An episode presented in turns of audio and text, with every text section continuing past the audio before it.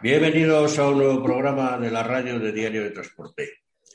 Esta semana queremos dar un repaso a la actualidad del transporte después del paro y ver cómo está la situación, analizarla un poco con Miquel Fernández de SJM Logistics del País Vasco, que ya ha estado con nosotros en otra ocasión. Hola Miquel, ¿qué tal? Buenas tardes. Hola, buenas. Es Logitrans. Logitrans. Logitrans. SJM Logitrans, perdón. Sí. Y con nuestro colaborador Nico Martín. Hola Nico. Buenas tardes a todos. Bueno, Miquel, vamos a empezar contigo. ¿Cómo, cómo ves la situación después del paro? Bueno, eh, el paro fue lo que fue. Se arrancó a trancas y barrancas, como, como ya sabrá todo el mundo. Eh, eh, un poquito forzados por la situación. Se fueron arrancando escalonadamente todo. Mucha incertidumbre al principio. Muchísimo trabajo, una locura. Todavía hay empresas que no han remontado, no, no se han puesto al día de trabajo. Eh, el puerto de aquí de Bilbao concretamente, que es donde yo puedo saber algo más, aunque no esté dentro del puerto, pero es al final lo que oyes y, de compañeros y demás, pues no ha mejorado mucho. Sigue la gente muy quemada. Sí es cierto que han subido algo las tarifas, algo, algo, pero hablamos de que hay gente que le han subido un 4, un 5, o sea, cosas muy, muy irrisorias. Eh, ha habido autónomos que lo han dejado, literalmente, han colgado con el camión, lo han puesto en venta, eh, han hecho de, todo. De hecho, me han venido a mí y he contratado a, un chofer que, vendió el camión, vendió el camión y, se ha venido el chofer porque ni, ni, con la subida ni con nada ha podido remontar. Y eso con respecto a, lo que es el inicio de, justo el, final de la huelga y los, las dos primeras semanas y tal. A día de hoy, pues bueno, los clientes eh, parece que se les ha olvidado un poquito aquello ya, como que ha pasado hace 10 años, cuando está todavía reciente, todavía tenemos el agujero que ha provocado esto, porque nos ha provocado un agujero a todos, el que diga lo contrario miente. Hemos perdido dinero todos, pero absolutamente todos. El que ha rodado en pérdidas ha perdido y el que ha parado ha perdido mucho más, en los cuales me incluyo yo. Eh, para remontar esto, pues tendremos que seguir trabajando todo el año y a ver si conseguimos a final de año eh, cerrar eh, eh, en empate a cero. O sea, por lo menos decir, hostia puta, he pasado la huelga, he pasado Semana Santa, he pasado agosto, he pasado Navidades y no he ganado un duro. No he ganado nada. Pero bueno, no, no he perdido fuelle, no he perdido volumen, no he perdido clientes, que no es cierto, porque todos hemos perdido clientes los clientes, como, como dice Río Revuelto, ganancia pescadores, eh, han sido muy, muy perros, pero se han portado muy mal los clientes. No todos, ojo, ¿eh? hablo de, de, de, clientes que antes ya iban raspados, pues ahora siguen yendo igual o peor, porque alguien les coge las cargas, no sé quién. O sea, nosotros al final hemos, eh, la tabla del gasoil ya teníamos impuesta todos, la seguimos teniendo impuesta. Si es cierto, claro, con el rollo este de los 20 céntimos, que es una estafa de libro, pero de auténtico libro, la estafa, porque primero no son 20 céntimos, son 20 céntimos del precio de venta público. Son 20 céntimos para toda la ciudadanía. O sea, esto no es una ayuda al transporte, es una ayuda para todo el mundo. Eh, te lo quitan de, con el IVA incluido, que si lo sacas con el neto son 16 céntimos los 16 céntimos estos ya se han incrementado todas las gasolineras porque si no están haciendo de banco para todo el, para el gobierno. Como, como detalle, como detalle, yo tengo una, una Solred mía, personal, de, para mi coche. Solo la uso para mi coche. Para que te hagas una idea. Yo voy a la gasolina Repsol, a mí me mandan publicidad, ¿no? Te quitamos 30 céntimos, joder ideal, perfecto, voy a mi coche, hecho gasoil. No, el descuento al final de mes. No, el descuento al final de mes, al final de mes. A mí me han llegado las facturas, a mí no me han descontado nada. Entonces, mentira. Todo mentira. Eh, los camiones repostamos en, tres diferentes compañías y esa gente sí te lo descuenta, pero ha subido el precio. Muy normal. Ha subido. Entonces, el famoso, los famosos 16 céntimos sobre el precio, sobre el precio neto se quedan en 7, 8 céntimos, en el mejor de los casos. Eh, y eso es así. Y el que diga lo contrario, miente. O sea, el que diga que él recibe los 20 y que es verdad y que no ha subido gasoil, es una mentira. Porque, em, como decía el compañero, la diversificación tal de las empresas y tal, nosotros, gracias al esfuerzo y a la experiencia, tenemos muy diversificado el transporte al que se dedica SJM Logística. Y entre toda esa diversificación, también tenemos eh, vehículos cisterna para un tercero, que es eh, eh, Track and Wheel, que todo el mundo lo conocerá aquí en el norte de España, y, transportamos gasóleo para ellos. Entonces, gracias a eso, yo tengo noticias siempre de primera mano de, cómo está el gasoil, de qué está haciendo, de las, de las petrolíferas que hacen, de las gasolineras que hacen, de los intermediarios, de los portuarios, de todo. Y todos eh, han llegado a la conclusión de que ellos no son el banco del gobierno. Todos. O sea, CLH como principal proveedor de, a nivel nacional. Aquí es Sergi, Stepsa, SDBA, todos al final están obligados a subirlo. O sea, sí es cierto que a mí me, me, dicen de, las low cost que están como una especie de aparte, que están ahí como estos son, como van como por su rollo y tal. La previsión que tienen es de que a finales de este año el gasóleo profesional o, el que quieras, gasóleo, va a acabar en las low cost a 2.3 euros litro. ¿Qué quiere decir? Que en Repsol estará en 2.5, 2.7. Estamos hablando de que los 2 euros han venido a quedarse, que eso ya me lo han asegurado todos, todos me han dicho que han venido a quedarse. Y eso no tiene remedio alguno. Y eso el cliente todavía no es consciente de que eso es así. Nosotros hemos implementado a todos los clientes, al final les hemos suministrado a mis clientes una tabla de cálculo. Porque el que no sabía o no quería, no sabía cómo calcular esto. Entonces, al final, ¿cómo hemos tenido que hacer?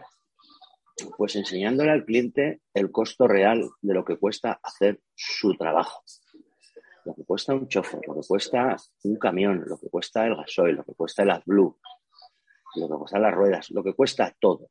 Entonces yo al final le he tenido que enseñar al cliente lo que vale hacer lo suyo y le he preguntado en una reunión, ¿cuánto quieres que yo gane haciéndote tu trabajo?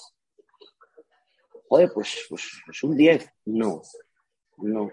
Me quedo en casa con un 10 bruto. Con un 10 bruto al final es perder.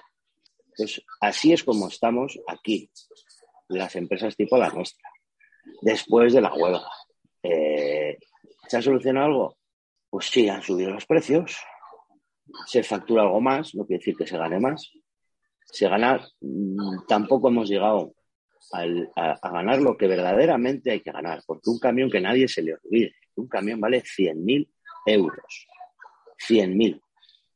Y al de cinco años, si ese camión ha trabajado como debe de trabajar, no vale nada. Entonces tú divides 100.000 entre 5 años.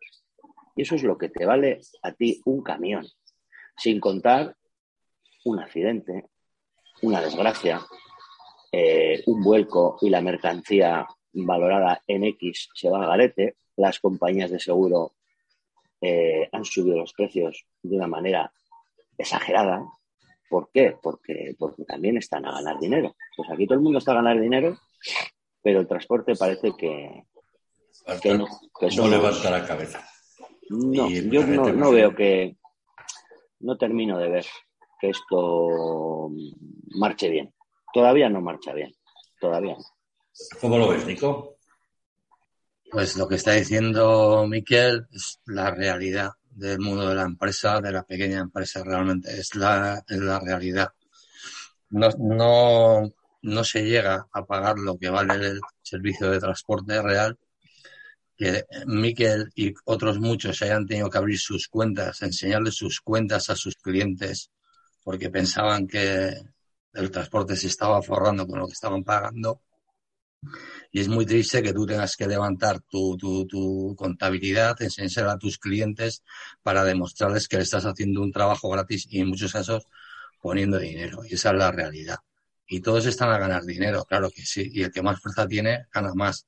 Y hay otros que hacen eh, de otra manera, con otra estrategia, prefieren ganar a lo mejor un poco menos, pero como tienen mucha cantidad, luego subcontratan y al final acaba pasando que quien soporta más el coste y el gasto es el pequeño.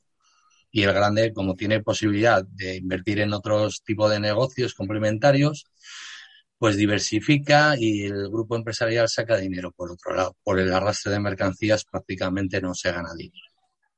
Es lo que están demostrando las cifras, los hechos y la realidad del transporte es que arrastrando podemos ver alguno que le vaya muy bien, hace muy buena gestión, pero a lo mejor es uno solo y, no sé, tiene otros costes, su nivel de vida, lo tiene establecido en un sitio económicamente que, les, que les sale a cuenta y luego está trabajando en lugares donde se está pagando mejor. En fin, esto es el, el, mundo de, de, la ley de la selva en el que vive el transporte en España. Esto es así. Mm, lo que ha comentado Miquel es una realidad. Autónomos que están colgando y se están yendo a trabajar de choferes, la verdad que tienen suerte porque todas las empresas están demandando eh, y buscando conductores, sobre todo conductores profesionales y muchos autónomos, muchos, muchos autónomos verdaderamente son profesionales porque han sufrido, además del trabajo, el tener que hacer la contabilidad, saben lo que cuesta trabajo y lo hacen bien. Es la realidad del transporte, sin más. Hay una queja generalizada de que muchos clientes están intentando repercutir ese descuento de, teórico de 20 céntimos de gasoil en el precio, cuando es, no es, esa no es la fórmula, porque se, supone, aunque es un descuento generalizado para todos, que también es una ayuda al transporte, no tiene por qué repercutirse en el precio, descontar ese, esos 20 céntimos. ¿no?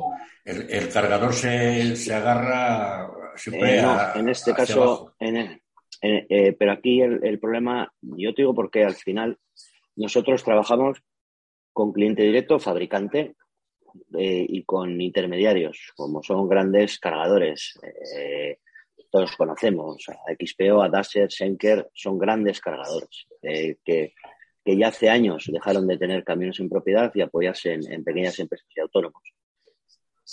Tendrán alguna unidad, porque tienen que tener, evidentemente. Pero sí es cierto que esas grandes empresas, en mi caso, te hablo en mi caso, ¿vale?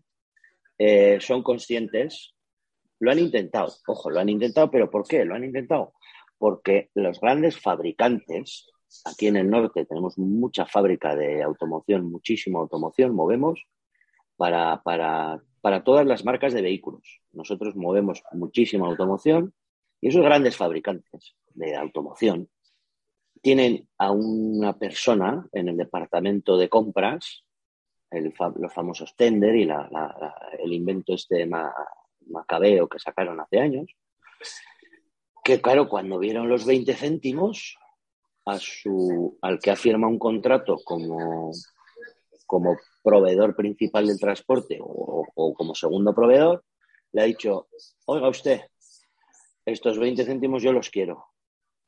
Y esa grande plataforma, XPO, DAS, el que sea, como no tiene vehículos, ¿a quién llama? Me llama a mí, me dice, oye, Miquel, que el cliente este, que yo esto no te puedo pagar, ¿qué tal? Digo, vale. Y yo, como dije en la anterior entrevista y como he dicho en varias entrevistas, eh, está en nuestra mano, en nuestra mano. No, no estamos en manos de nadie. Solo tenemos que decir que no. Que solo tenemos que decir que no, joder. Que no te hago a ese precio nada. En mi casa los precios los pongo yo. Y es así. Si quieres, bien. Y si no, también. Ese es el problema, que no sabemos decir que no que nos acojonamos, que nos da miedo. Es que si le digo que no, eh, no, me va a dar cargas. Que no te las dé, si te hace un favor. No dándote las cargas te está haciendo un favor. ¿Qué ocurre? Que estas empresas, la primera quincena de los famosos 20 céntimos, me llamaron todas. Oye, esto tal. Y dije, no, no, no, no, no, no, no a todo el mundo. Y concretamente esta semana pasada me han llegado cartas de todos muy bien escritas, diciendo que mm, se han dado cuenta de que esos 20 céntimos es una ayuda al, transporte y que no van a acogerse a descontárnoslos. Bueno, se han dado cuenta los cargadores o las grandes empresas cargadoras que eso no es de ellos, porque yo he tenido reuniones con todos y a todos les decía lo mismo, señores, que ustedes no tienen ni un solo camión, ni uno. Ustedes no consumen carburante. Es una ayuda o un parche, o llámalo X, que nos han dado a nosotros. Pero me lo han dado a mí, no te lo han dado a ti. Pues si me lo han dado a mí, déjame en paz. Bastante que seguimos con los precios mm, medianamente ajustados o con la subida pertinente de año, llámalo eso. Pero encima no quieras quedarte con los 20 céntimos. Lo han intentado, porque es cierto que lo han intentado, lo han intentado todos. Yo tengo una lista de 400 y pico clientes y no se salva ni uno. Todos lo han intentado. Oye, ¿qué te ha bajado el gasoil? Que no me ha bajado nada. Que no te equivoques. Que es una ayuda que a final de mes, a final de mes, veré si me llega. ¿Vale? O sea, todavía a final de mes, cuando te llegas, cuando dices, bueno, algo han quitado. Pero nada, o sea, repito, de los 16 céntimos, que no son 20, son 16, como todos han subido 8, al final son 8 céntimos. Pero ya los cargadores te querían quitar los 20, joder. Entonces al final, eh, yo hablo en mi caso, que no ha colado. Creo, creo, creo que ya has dicho antes que lo de los 20 céntimos es, es un, es que no sé si decir engañabos. Realmente, porque realmente los 20 céntimos es para toda la ciudadanía, para el que entra desde otra frontera, para el que pasa por aquí. Eso es. Y no es una ayuda No es, no es una ayuda sinceramente. no es, no es lo que necesitaba el transporte. No lo es, porque creo que lo has dejado bien claro, es aprender a decir que no. Porque todo lo que se ha perdido en esta huelga, no voy a entrar a si era necesaria o no, porque creo que un golpe en la mesa era necesario, no sé si la estrategia fue muy inteligente o no. Yo pensé que era muy buena idea lo de intentar unir a todo el mundo y, ir todos a una, diferentes asociaciones, diferentes grupos y demás, pero creo que las, prisas, las prisas pudieron al personal y al final lo que se ha sacado es más negativo, creo, ¿eh? creo, en mi humilde opinión, creo que es más negativo. Pero a mí me gustaría preguntarte si, es, si, era necesario el paro.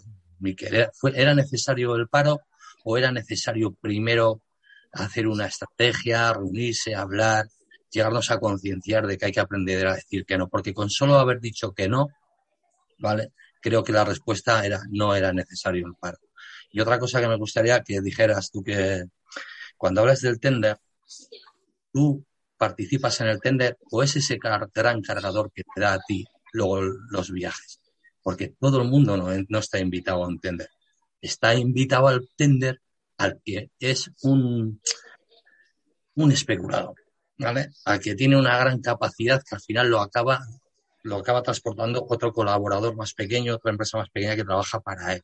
Porque no todo el mundo está invitado a los tender y a negociar en los tender.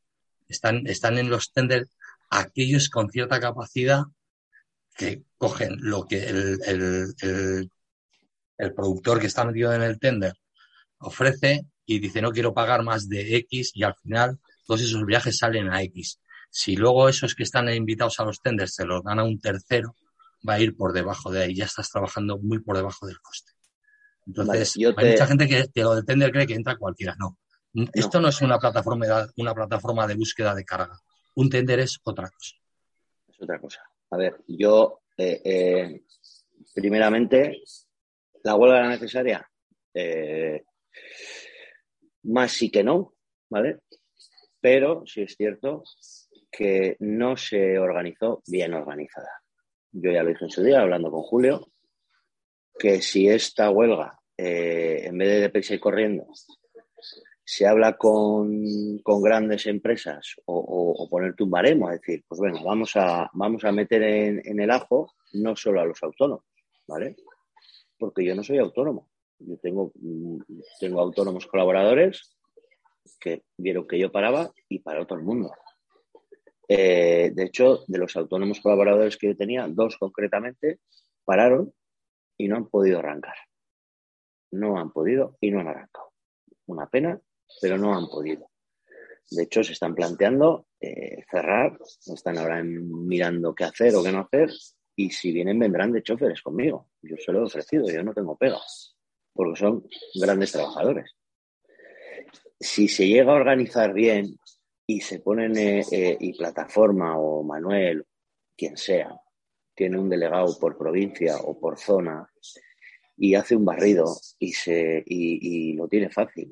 Tú miras en, el País Vasco, bueno, pues empresas cargadoras entre, no sé, entre 10 camiones y 100. Coño, no somos muchas.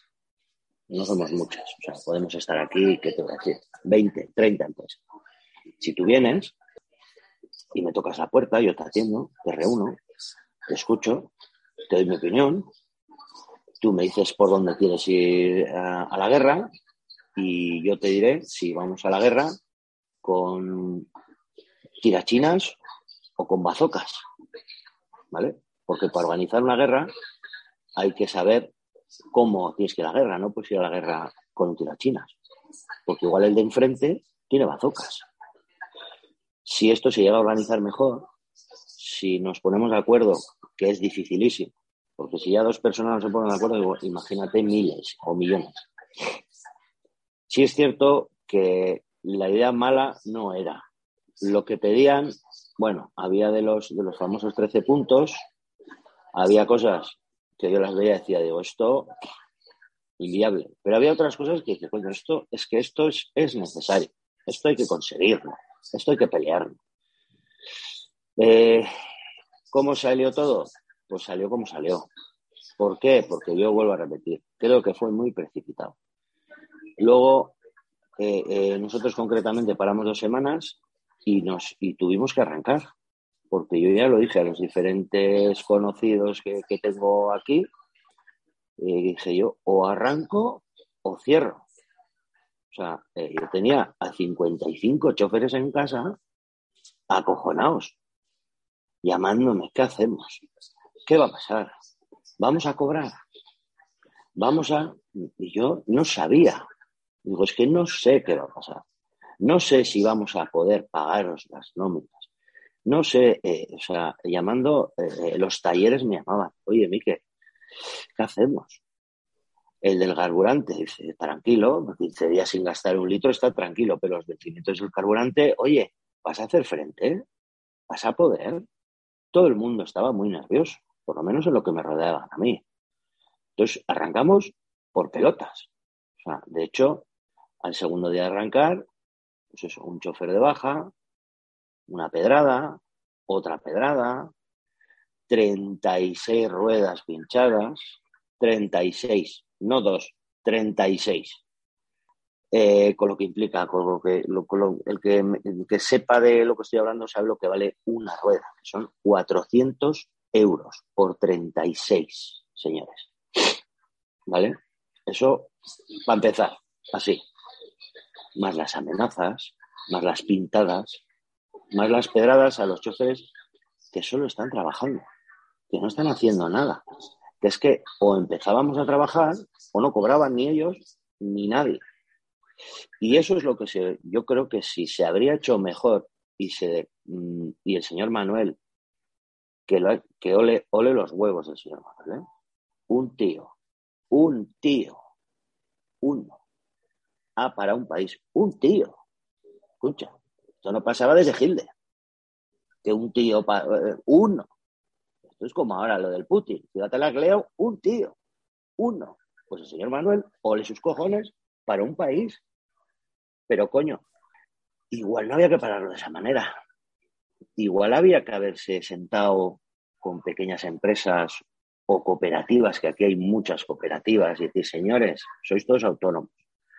Aquí las cooperativas han parado todas, pero han parado, no saben ni por qué muchas de ellas. Yo paro porque como para todo el mundo tengo que parar yo me reúno con muchas cooperativas aquí, conozco muchas cooperativas y hablo con todas ellas porque me dan cargas, yo les doy, somos colaboradores al final, aquí esto es muy pequeño Y todos me decían, me dicen, si yo, a mí me pagan lo que quiero. Yo pido, me dan, y si, y si pido y no me dan, coño, no lo hago. ¿Dónde, estaba, ¿Dónde está el mayor problema de toda esta película? Pues todo esto está engendrado en la huerta de Europa, que sabemos que somos nosotros, y está ahí abajo.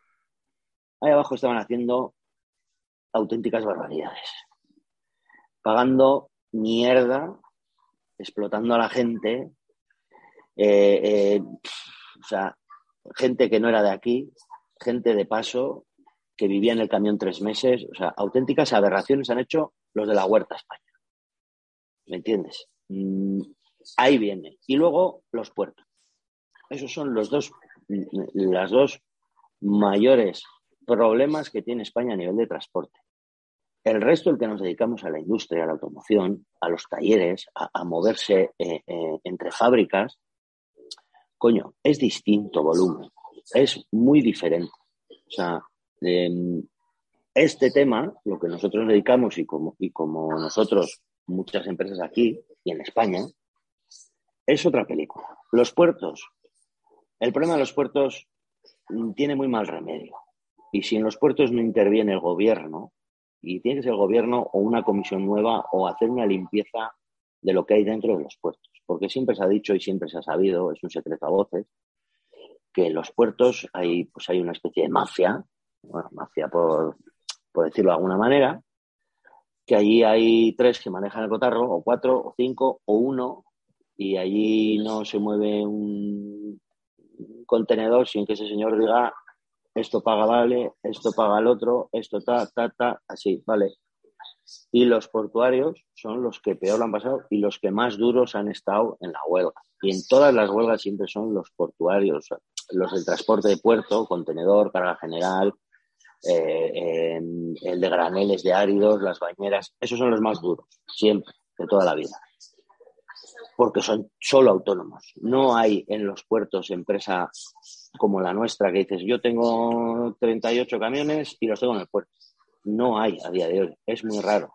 Tienes un autónomo que tiene uno o dos camioncitos, o tres, en el mejor de los casos, y ese es el que se va defendiendo dentro de los puertos, pero depende de unos comisionistas. Ese señor comisionista, hay comisionistas que tienen el mayor control y tienen bajo su abanico a 150 camiones y hay otros que tienen a 5, a 8, a 9. El que tiene 150 camiones les tiene a todos, eh, vamos, como una vela, lo que él diga. Y pago lo que pago y si quieres bien y si no también. Y tampoco te puedes ir al del que tiene cinco que paga mejor. Bueno, entonces eso pasa en todos los puertos. Por ahí, ahí es el, eh, como decía, ¿de dónde ha salido todo esto? Pues ese es el principal, ¿de dónde han salido esta huelga? Pues ha salido de los puertos de las zonas, de grandes zonas industriales. Asturias, por ejemplo, es una zona muy dura, muy, del hierro, del acero, la bobina, la chapa. Entonces ahí son muy duros, gente muy dura, y a ver, hay que respetarlo. Y, marcan mucho el ritmo. Eh, marcan mucho el ritmo Asturias. Eh, Galicia es una zona de consumo, un poco tiene Galicia si no le pones la Citroën y cuatro cosas más. Castilla no tiene nada, es de consumo, poca historia hay, agricultura, bueno, pues ahí está eh, esta gente haciendo lo que puede. Sí, bueno, tiene Valladolid la Renault, pero bueno, sin más. Madrid es zona de consumo de paso y de hub y de, y de y hay una competencia brutal en Madrid, la zona centro. Y luego está la Huerta de Europa, que es donde peor yo creo que está el transporte en España. Sí es cierto, hablando la semana pasada con un colaborador que tenemos en Valencia, que no tiene nada que ver con nada, pero bueno, que al final esa zona, y luego tenemos otro en Málaga, había mucha gente que, se ha pirado de los puertos, ha vendido la, la puerta contenedores, tal, y se ha metido en un frigorífico. ¿Qué dices, coño? ¿En un frigorífico? Sí. Y claro, y la explicación que te dicen, he hablado con, tengo varios que, que, conozco y, y que ahora con el frigorífico encima mm, mm, me hacen cargas, porque me las pueden hacer y antes con una bobinera o una porta contenedores no me podían hacer. Y digo, ¿cómo te has metido en un frigorífico que vale 90.000 euros? Ojo, 90.000, es una locura. Me dice, pues mira, muy fácil, porque antes el palé lo pagaban a 50 euros que no estaba mal pagado. Se lo pagaban a 50 euros al nacional, al de aquí. Al rumano, al ucraniano, al que pasa por allí y tal, a qué le daban un bocadillo de chorizo, que ahí viene la hostia que tenemos encima. Y ahora de repente el palé de 50, hostia, lo están pagando a 75. Ahora se gana dinero. Ahora vamos a meternos en frigoríficos. Entonces, al final, ¿qué hemos conseguido? Pues que los eh, eh, al que la huelga le ha venido bien, sigue porque le han subido los precios, y al que la huelga le ha venido mal, o bien cuelga la chapa, deja el camión y se va o de chofer o de lo que sea, y al que se ha sabido mover en la huelga, dice, coño, que ahora me dan esto aquí, pues me meto en un frigorífico. ¿Qué quiere decir esto? Que es otro parche. Otro parche la huelga. Al que le haya servido, le habrá servido. Al que no, lo ha cerrado. Y al que anda o listo, ha cambiado de, mercancía, de jefe, de cargador, de, comisionista o de lo que sea. Y ahora gana dinero. El que pagaba poco sigue pagando poco y es de todos los clientes el que más atascado está, ¿vale? El que no ha conseguido ponerse al día porque no pone los precios al día. Y ese es el que está empujando y empujando y empujando y llamando a todo el mundo para que le hagan el trabajo. A mí me llama gente ahora que no me había llamado en la vida, jamás. A mí me están ofreciendo que yo no he movido nunca cosas del puerto y me están ofreciendo a mí cosas del puerto. Digo, si yo no he entrado al puerto en mi vida, para nada. Me estáis llamando a mí. ¿Por qué me llamas a mí? Porque no te quiere hacer el trabajo nadie. Porque no pagas lo que vale. ¿Qué has conseguido con la huelga? Nada. Atascarte de mercancía. El puerto de Bilbao ha perdido no sé cuántos miles de toneladas de entrada a cuenta de la huelga. Porque el, señor armador o el señor que tiene la carga de metida en un barco y dice, bueno, escucha, que con estos problemas, que mira, que déjalo, que lo dejo en Barcelona, lo dejo en Valencia, lo dejo en Algeciras o me lo subo a Francia y que aquí te quedas. Entonces, ¿de qué ha servido? Ponernos así de duros, de que lo que teníamos, en vez de que paguen lo que tienen que pagar y que haya unos tarifas y unos mínimos, que ha cogido el cliente ha dicho, ¿no os ponéis de acuerdo entre vosotros? Yo te pago, pero poneros de acuerdo. No, no, no, que quiero más. Vale, ¿cuánto más quieres? Pues quiero esto más. Venga, de acuerdo, te lo doy. Pero empieza a trabajar. No, bueno, espérate. Hecho el del barco dice, no, no, no espero nada, me piro. Y se han pirado. Y han perdido contratos todos los puertos. Unos los han perdido y otros se han ido a otro puerto que los ha ganado. Total, que esto al final, esta huelga ha sido para. Ha habido un movimiento de clientes de camiones, de, contenedores, de barcos. Ahora resulta que están montando líneas de tren como si no costara. Joder, ¿de quién son las líneas de tren? Ahí va la hostia del gobierno. Ahí va. ¿A quién le ha venido bien la huelga? Al gobierno. Porque transportar un contenedor a Barcelona en camión vale una pasta y en el, en el tren no vale nada. Están saliendo trenes de contenedores aquí de noche espectacular los trenes que salen. Y antes salía uno al día, ahora salen cinco. Esos cinco no van por carretera. ¿Qué ha pasado? ¿Qué ha pasado? Ha desaparecido. Ya está. Se jodió el invento. Y nadie pone remedio. Pues entonces veo que la huelga eh, ha sido un rebujito que ya está. Pues eso con respecto a lo que me decías.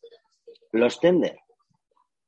Esto es un invento de algún iluminado, pero de algún iluminado que, es, que tendrá tres carreras y cinco máster.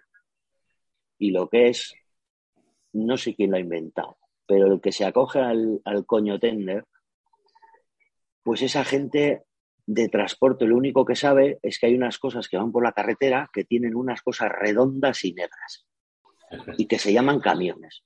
O sea, ese tío no tiene ni puta idea, pero ni puta idea. Él sabe que él fabrica un tornillo que le cuesta tres céntimos, que lo va a vender en tres euros y que cuanto más barato le cueste llevar el tornillo al punto de venta, más dinero gana. Está claro. Y si encima el hierro se lo compra a un, a, un tío que está ahí perdido, que se lo vende más barato, pues aquel le aprieto también. Y eso son tender. Tender nos llegan a todos. A mí me llegan tender. Pero me llegan tender no de fábricas, los grandes fabricantes, los grandes eh, fabricantes de tornillos, de piezas, de automoción, de todo eso, esa gente hace tender sobre los grandes cargadores. Ningún gran cargador tiene un solo vehículo, ni un solo vehículo en su plantilla.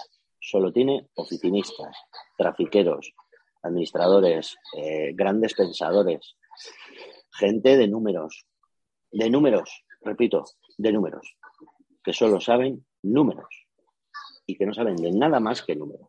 Y son a cómo me cuesta el kilo transportado, el kilo transportado, el metro cúbico, a cómo me cuesta, a cómo me cuesta, a cómo me cuesta. Solo saben hablar de eso, no saben de nada más. Tú les dices lo que vale un chofer y te miran y te dicen, a mí qué me cuentas. Eh, mira lo que gasta el gasoil. Eh, ¿Cuántos litros dices que gasta? 35 litros. Si mi coche gasta 5.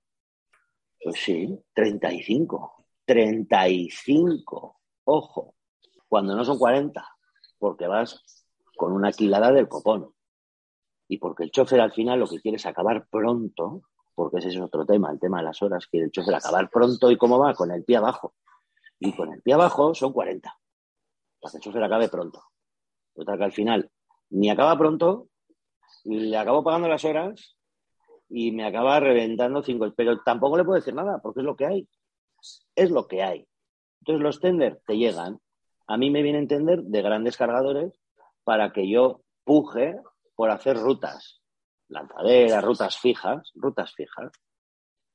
Y, yo lo cojo y digo, oh, coño, mira esta rutita. Y le pongo el precio que yo quiero ganando dinero. A día de hoy no he ganado un tender en mi vida. Nunca he ganado un tender. Porque todos me llaman y dicen, ¿pero dónde vas? Yo, coño, es que es lo que vale. No, no, no, no, olvídate. Bueno, pues que te haga otro, ¿eh? Y luego encuentran a otro, ojo, ¿eh? No sé a quién. Entonces yo me llega el tender y yo digo, saco el cálculo, la hoja de cálculo, tenido el chofer, el camión, los kilómetros, la rueda, todo, todo, todo, te pasa. Hay unos programas informáticos que nos facilitan la hostia. O sea, eso de papel y boli, eso se ha terminado. Ahora ya metes, pum, y te lo calcula, al, pero no se equivoca ni, ni en 10 céntimos. Y no lo ganas, ¿entiendes? Claro, no lo ganas. No lo ganas. Ni, lo ganas, ni lo vas a ganar nunca, claro. está, está el tema muy, muy, muy interesante. Vamos a hacer una pequeña pausa y luego seguimos.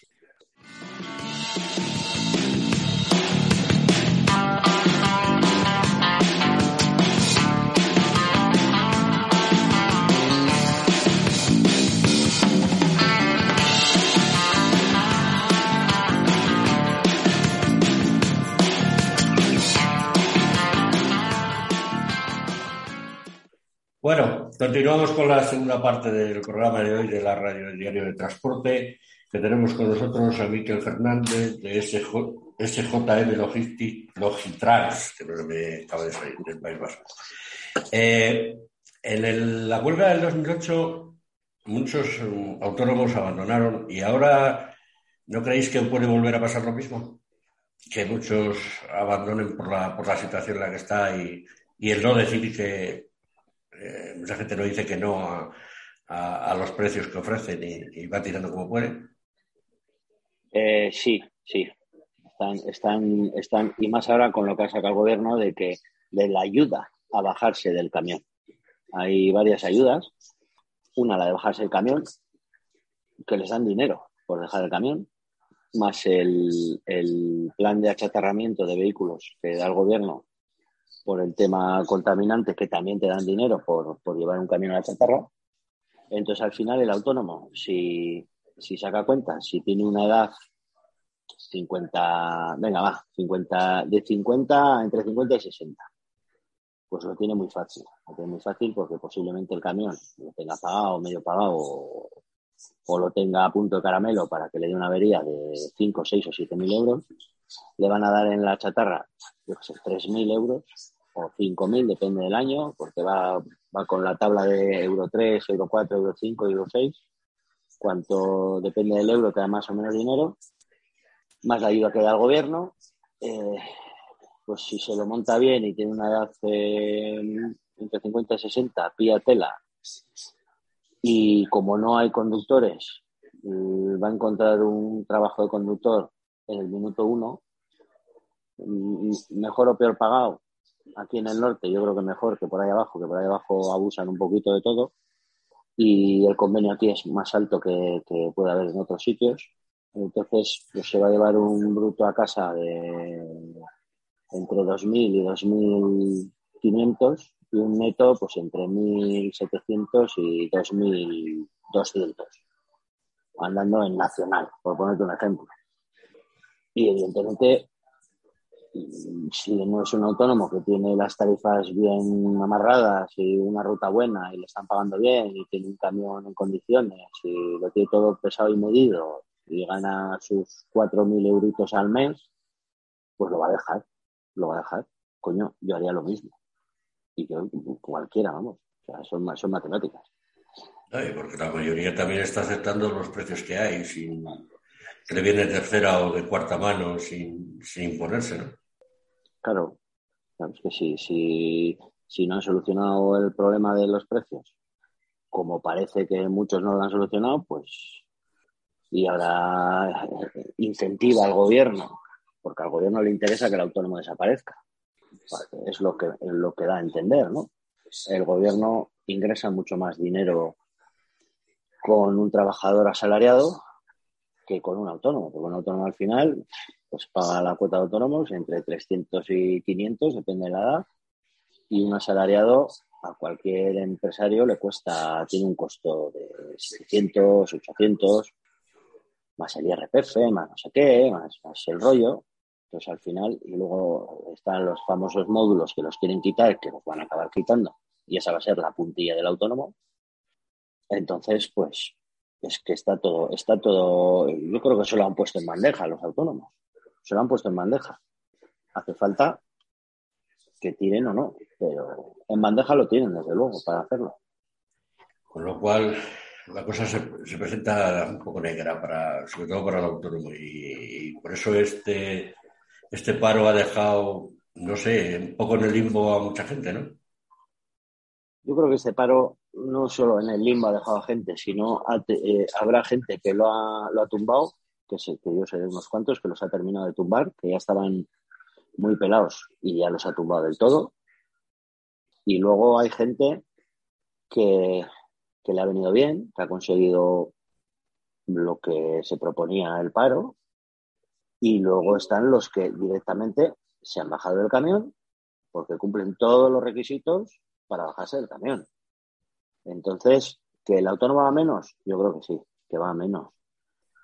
Y no tiene pinta de que vaya a mejorar. Entonces, este, esto que está ahora pululando, de que se está madurando otro parón, otra huelga, o llámalo como quieras, pues posiblemente termine de dar la puntilla al, autónomo que todavía tiene alguna duda o está ahí, voy a tirar, voy a tirar, venga, va, vamos a aguantar un poco más, venga, a ver cómo acabo el año, porque, joder, he parado dos semanas, me he agujero preparado, voy a ver si lo levanto, este me paga un poquito más, aquel me paga un poquito más, los 20 céntimos, bueno, la estafa de los 20 céntimos que, nos han puesto y tal, eh, bueno, a ver si libro.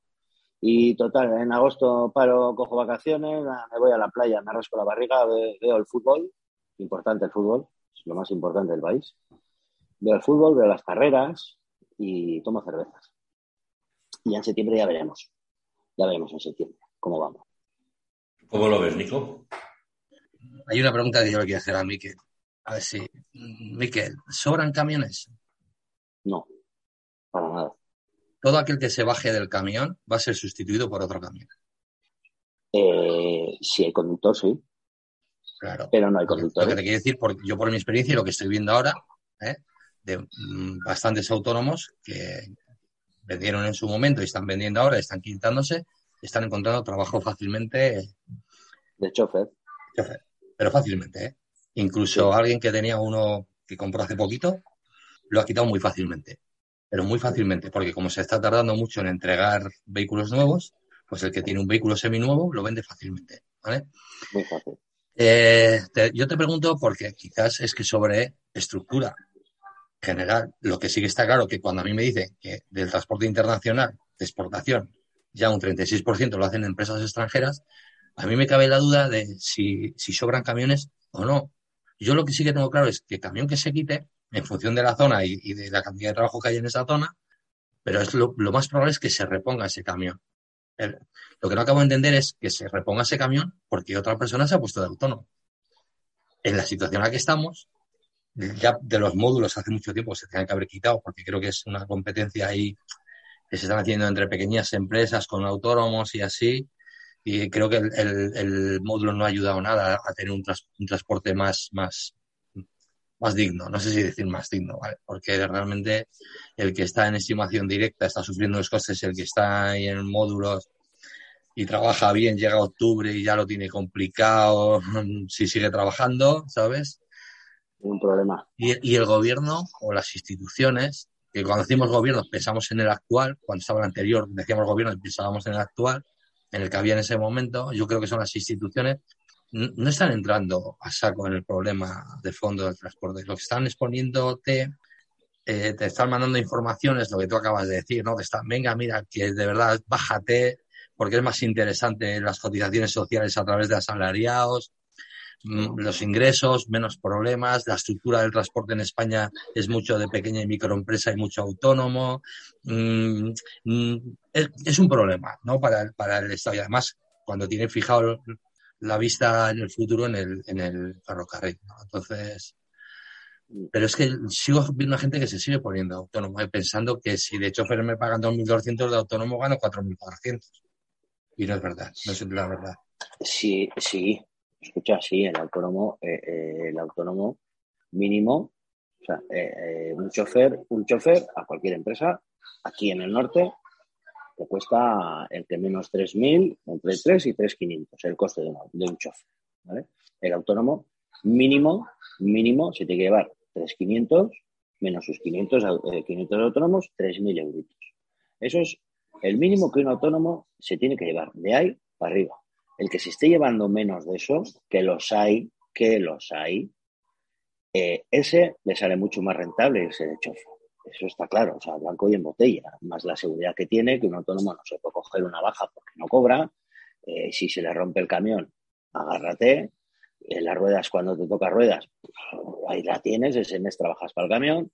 Entonces, al final, el autónomo que esté que le estén quedando 2.000, que diga, bueno, yo llevo a mi casa 2.000 y como no tengo hipoteca y tengo el camión pagado y bueno, más o menos voy aguantando y tal, y se está engañando a sí mismo, pues, encima con los módulos, pues eh, me queda ahí un dinerito del IVA que pillo, que no pillo, que pago tal, ese se está engañando, ese se está engañando, ese, primero, lo que tiene que hacer es, al que las cargas, decirle, oye, que yo con 2.000 no puedo, no puedo vivir, no puedo vivir que yo tengo que llevarme 4.000.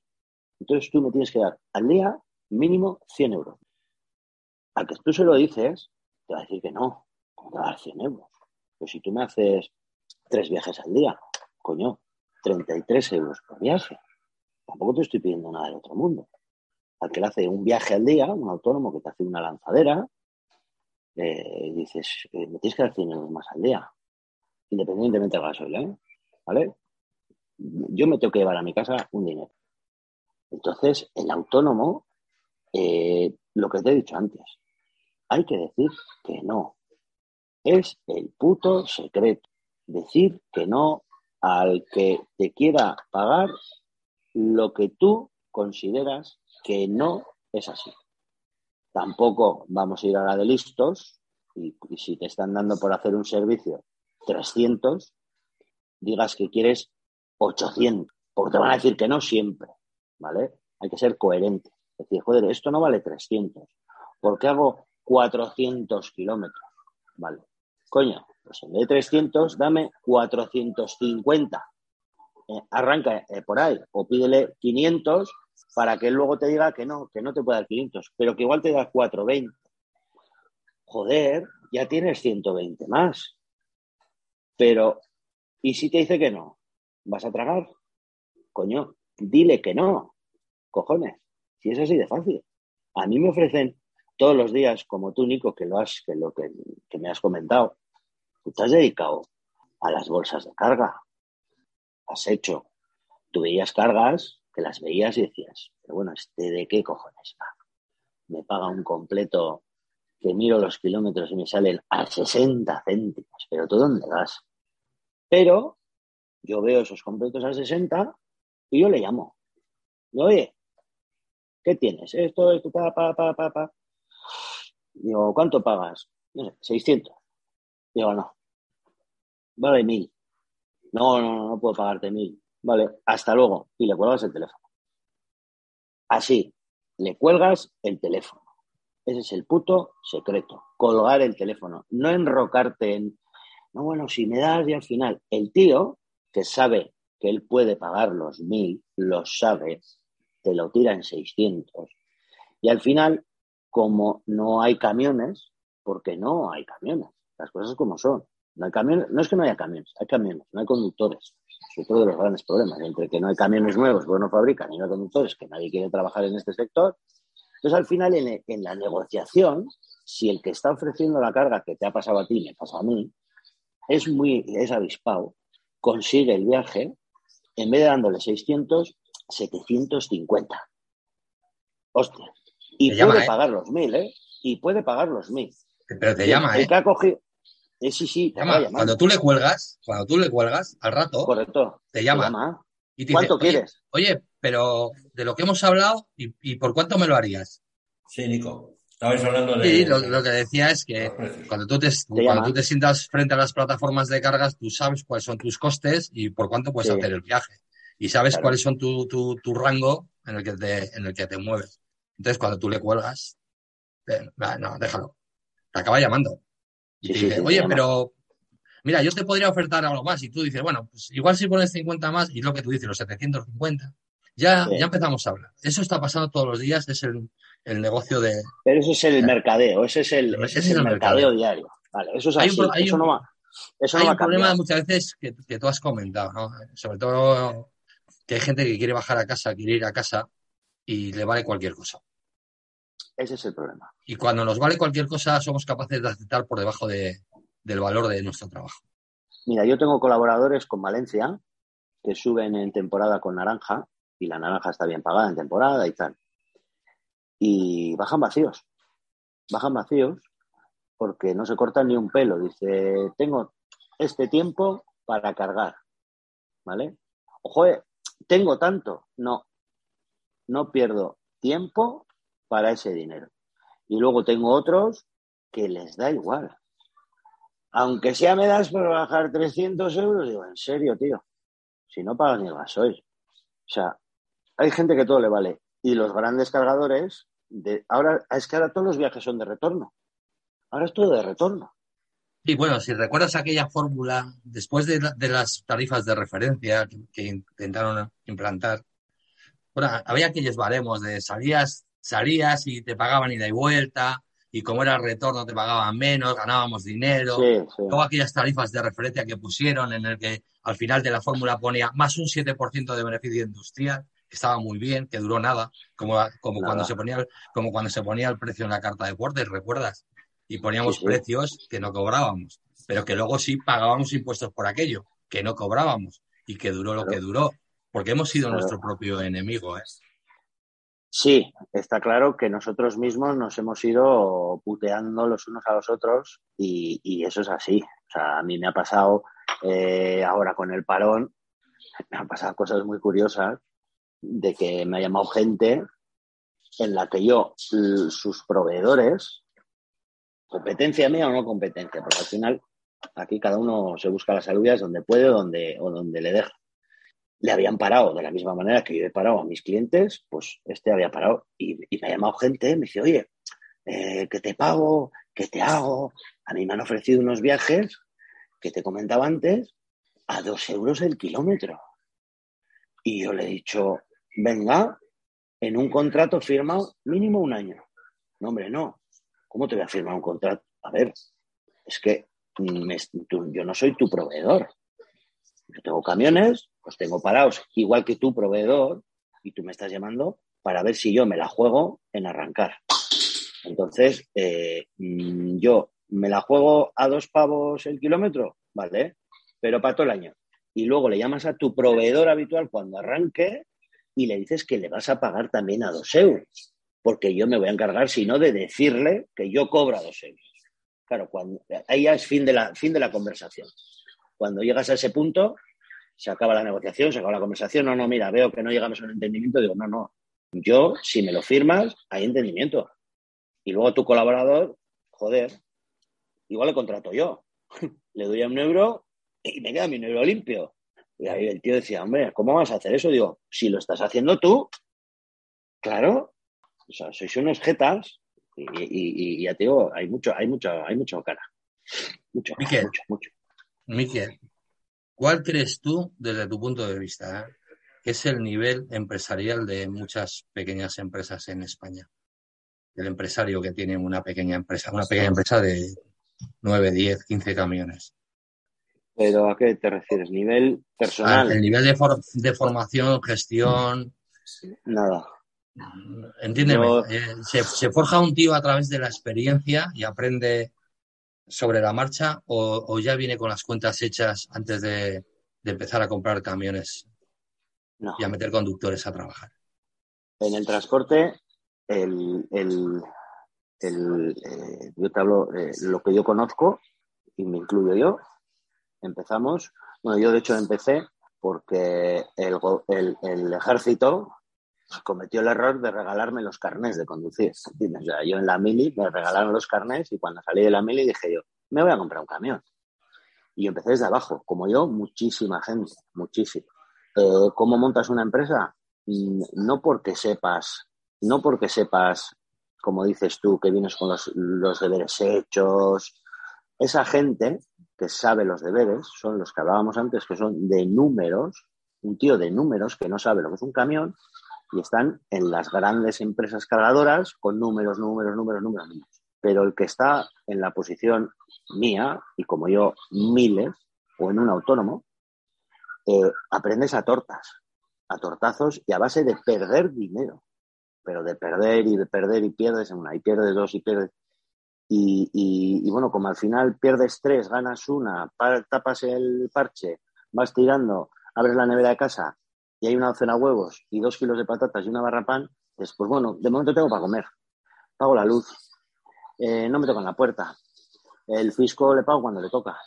Eh, y vas poco a poco, y vas poco a poco, y vas poco a poco. Entonces, ¿gente prepara en el transporte? En las mega multinacionales, sí, sí, porque son chavales mega preparados con unos carrerones de muerte. Yo me he sentado en reuniones con chavales que podrían ser mis hijos, y les oyes hablar y se te ponen los pelos de punta, pero de punta, porque dices, este tío es una máquina, este tío sabe de números que me hace, o sea, mm, no le llego ni a la suela de los zapatos, no tengo ni puta idea del número. Ay, amigo, cuando en esa conversación sale la realidad del transporte, que es donde él no tiene, no sabe ni de lo que le estás hablando. Cuando te bajas al terreno. Cuando, te bajas al terreno. Cuando, me bajo a la trinchera, al día a día, al, al, mercadeo, al tal, es cuando estoy en mi salsa como un cerdo en una charca. Y es cuando a todos esos con muchas carreras y muchos másteres les damos unas lecciones que se dan la vuelta llorando.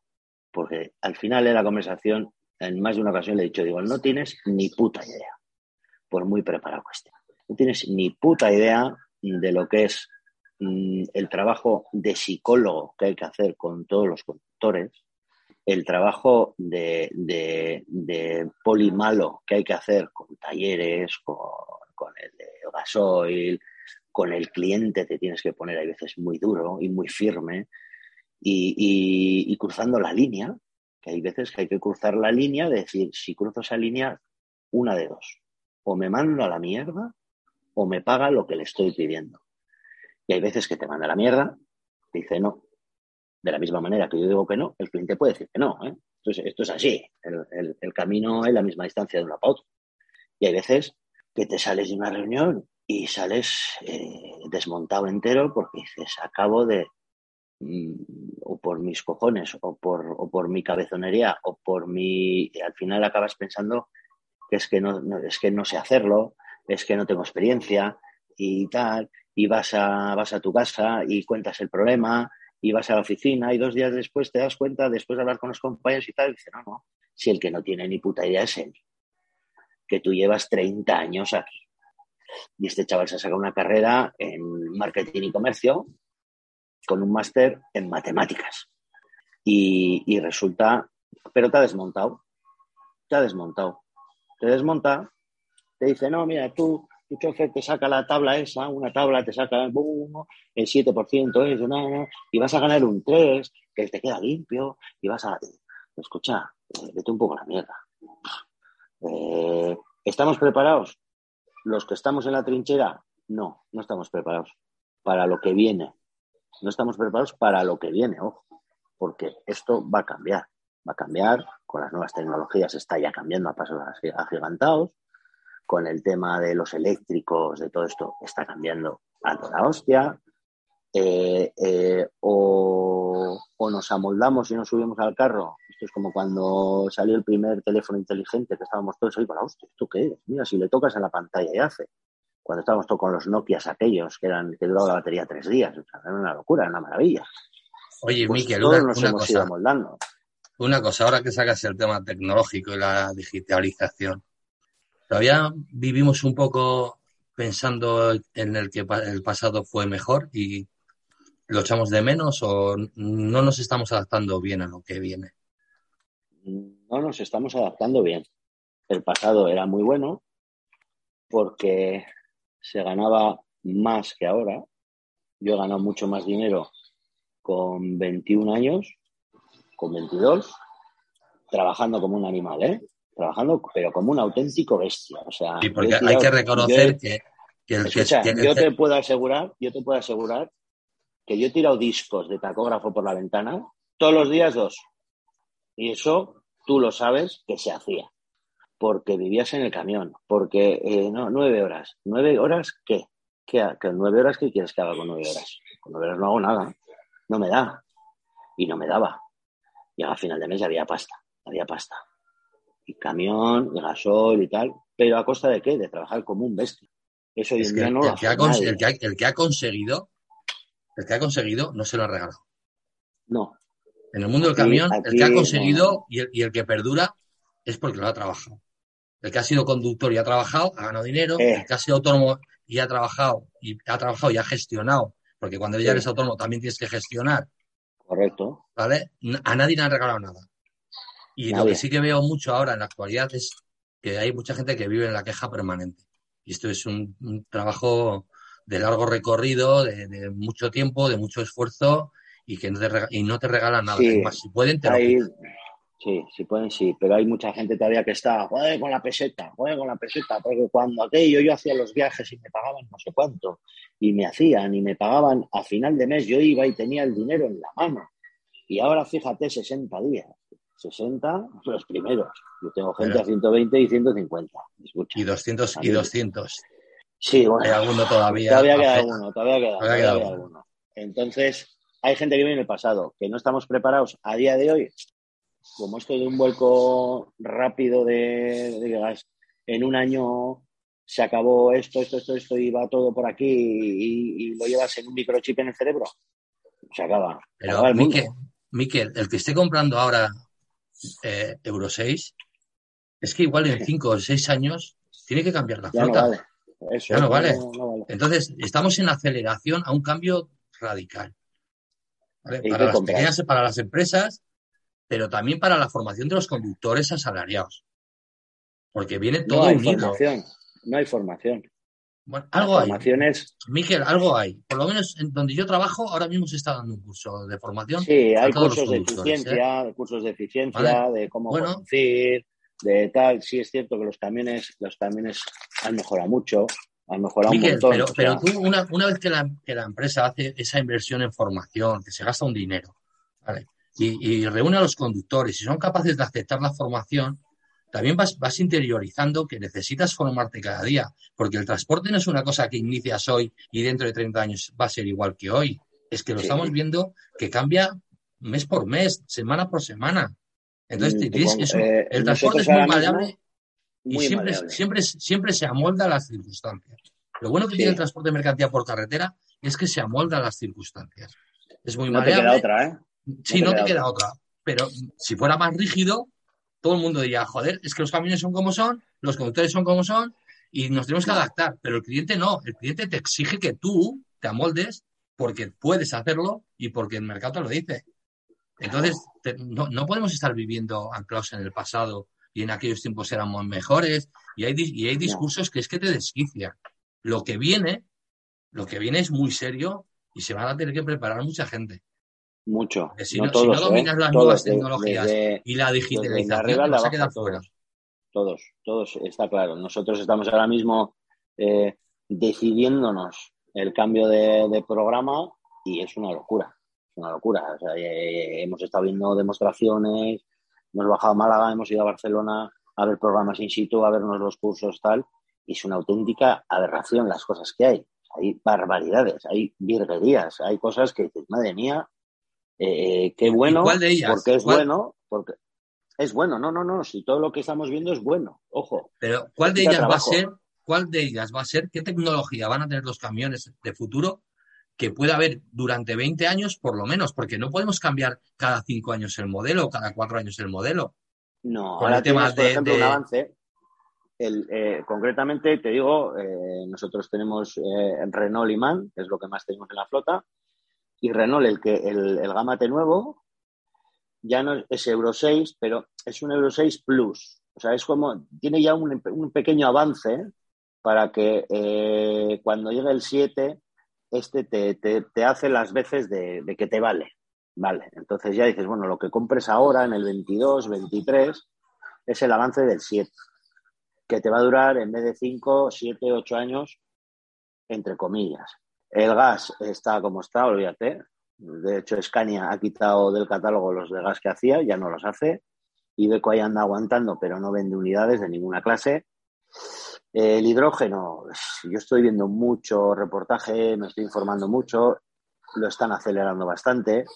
Eh, ¿Saldrá algo? Sí, saldrá algo. Y luego el eléctrico, pues está intratable, porque tiene unos precios que no hay manera de comprar un eléctrico. Yo he estado mirando, solo hay rígidos.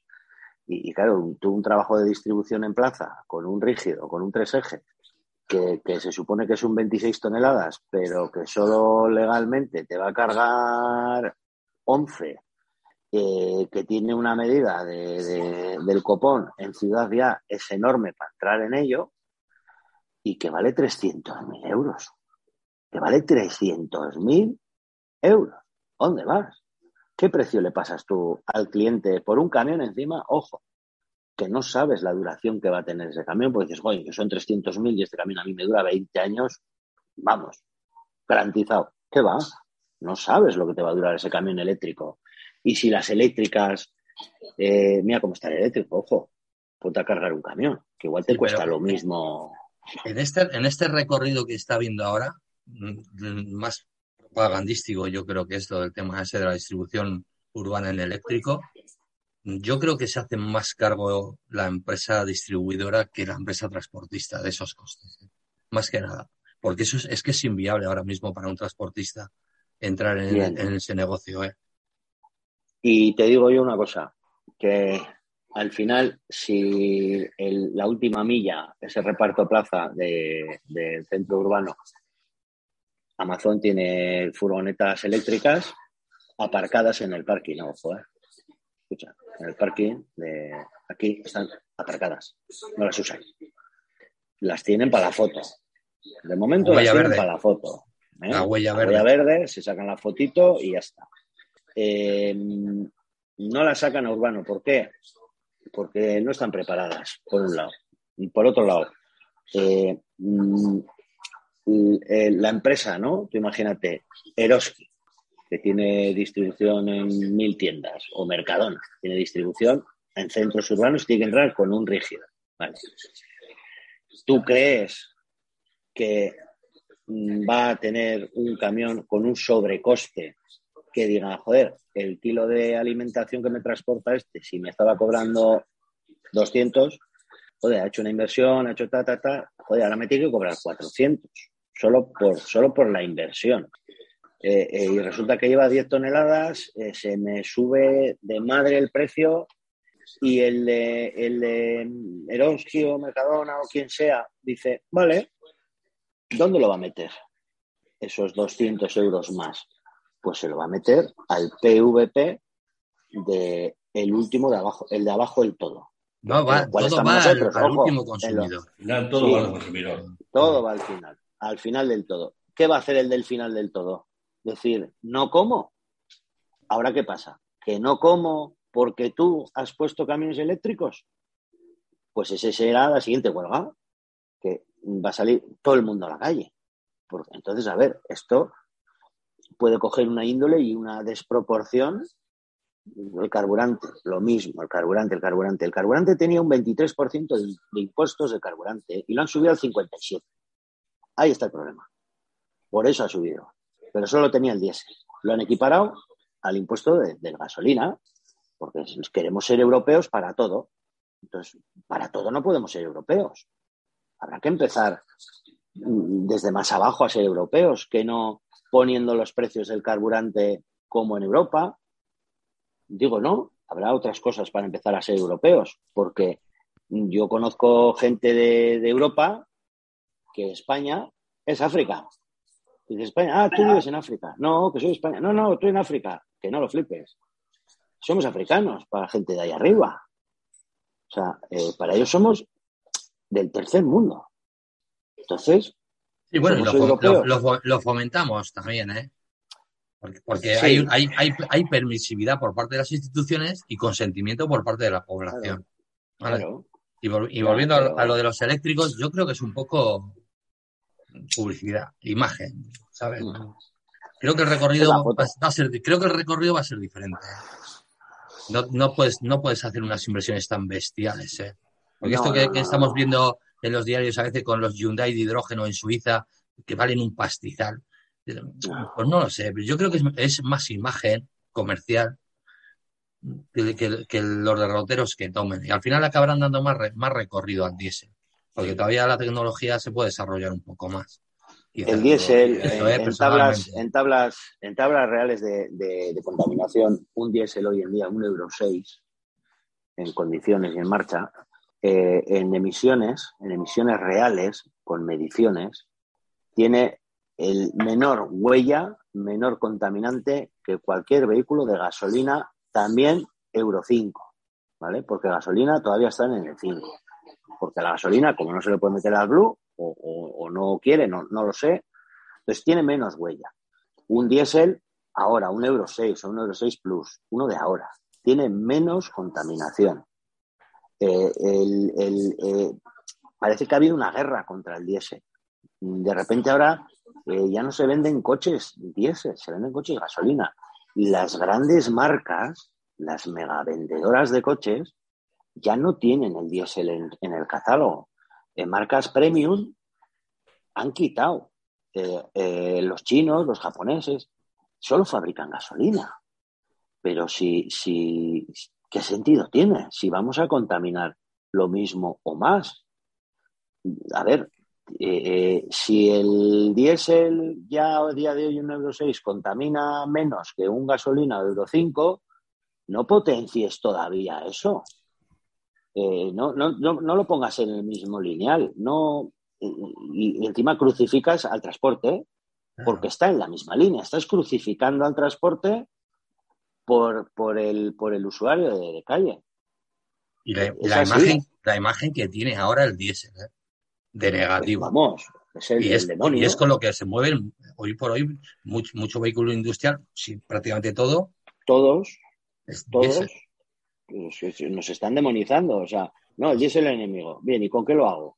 Claro, dime tú, a ver, proponme algo, dime algo, y tú, oye, Miquel, ¿y tú crees que hay algún, algún mensaje positivo que se pueda lanzar del transporte de mercancía? Sí, de vamos, a, vamos, a, ir terminando. Vamos a. Un transporte a... positivo del. No, no, un mensaje positivo. De mensaje cara positivo, ya, para ir cerrando. Mm, no sé qué decirte. No sé qué decirte.